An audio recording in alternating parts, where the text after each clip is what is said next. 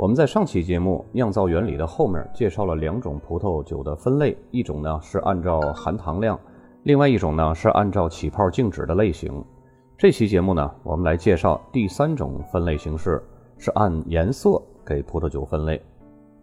我们经常会看到三种颜色的葡萄酒：红色、浅黄色和桃红色，这就是俗称的红葡萄酒、白葡萄酒和桃红葡萄酒。如果认为红葡萄酿造红葡萄酒，白葡萄酿造白葡萄酒，那么桃红葡萄酒是不是红白葡萄酒给它勾兑的呢？根本逻辑就错了。红葡萄啊，它也可以酿出白葡萄酒，但是呢，白葡萄酿不出红葡萄酒，这是什么原因呢？重点在于葡萄皮儿，而不是葡萄肉。还记得第三期我说的葡萄基因关于染色区域赋予葡萄皮儿紫罗兰色吗？这个颜色就是葡萄基因中的染色区域赋予葡萄皮儿的，而酒液最终呈现出来的颜色呢，也是葡萄皮儿的。红葡萄在破皮压榨出汁之后呢，把葡萄皮儿和葡萄籽儿还有果渣等这些个物质一起发酵，皮儿里的色素呢就会在酒液中浸泡，使得酒也染上了颜色，就好像泡茶一样。不同的茶叶用什么器具、水的温度、泡的时间，都会使茶汤的颜色产生不同的效果。在泡葡萄皮儿时候呢，有一个专业术语叫浸渍。当然，浸渍呢不仅仅是泡出它的颜色，还有葡萄皮儿和果渣里边的单宁和风味物质。不过，光是浸泡出来的颜色和风味物质是明显不够的。这个时候呢，就需要人工干预，帮助萃取。这样呢，就会提取更多的物质，时间也会更快。萃取呢有两个方法，一个是叫淋皮儿，一个是叫压帽。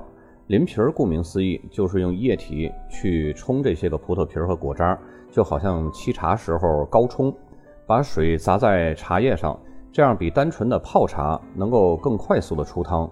不过淋皮儿呢，是用泵从发酵罐的底部抽取出来酒液，然后再淋到。表面漂浮的这些葡萄皮儿和果渣上，另外一种呢叫压帽。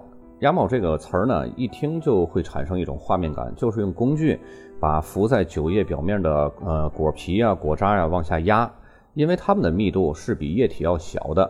就像我们喝花果茶的时候，总喜欢用勺子呢在那儿压一压那些个漂浮的干果粒儿，从而呢让它们可以更快、更多的释放出味道。除了从葡萄皮里边提取到颜色呢，还会提取到一些另外的东西，就是入口时候会产生涩感的单宁。单宁啊，可以说是红葡萄酒的灵魂。这就是为什么红葡萄酒萃取的单宁再少，也会有一种涩感，就是因为葡萄皮儿在赋予葡萄酒颜色的时候，就会很自然地赋予它灵魂。那么，如果要是不想要葡萄皮儿带来的颜色和涩感怎么办呢？那就不带皮儿酿造啊。在破皮儿压榨出汁儿之后呢，马上把皮渣和汁液给它分离，只用葡萄汁儿来发酵。这就是用白葡萄酿造白葡萄酒的方式。那不是说红葡萄也可以酿造白葡萄酒吗？但是那样呢，风味不一样，会显得很怪。虽然说颜色是白色的，但是口味呢还是红葡萄本身那种红色水果的风味。用这种方法酿造葡萄酒的呢，只有一个产区，那就是香槟产区。它里边的那个黑中白就是用红葡萄来酿造香槟的，而且这个香槟呢，它会赋予它一种红色水果的味道，会比白中白呢会更增加一些个层次感和复杂度。虽然说白葡萄酒没有红葡萄酒那么多复杂的工艺，但这并不是说白葡萄酒就比红葡萄酒低一等啊。只是追求的风格不一样，清蒸鱼和红烧鱼都各有风味，不分伯仲。然后呢，我们再来说说桃红葡萄酒是不是红葡萄酒兑白葡萄酒呢？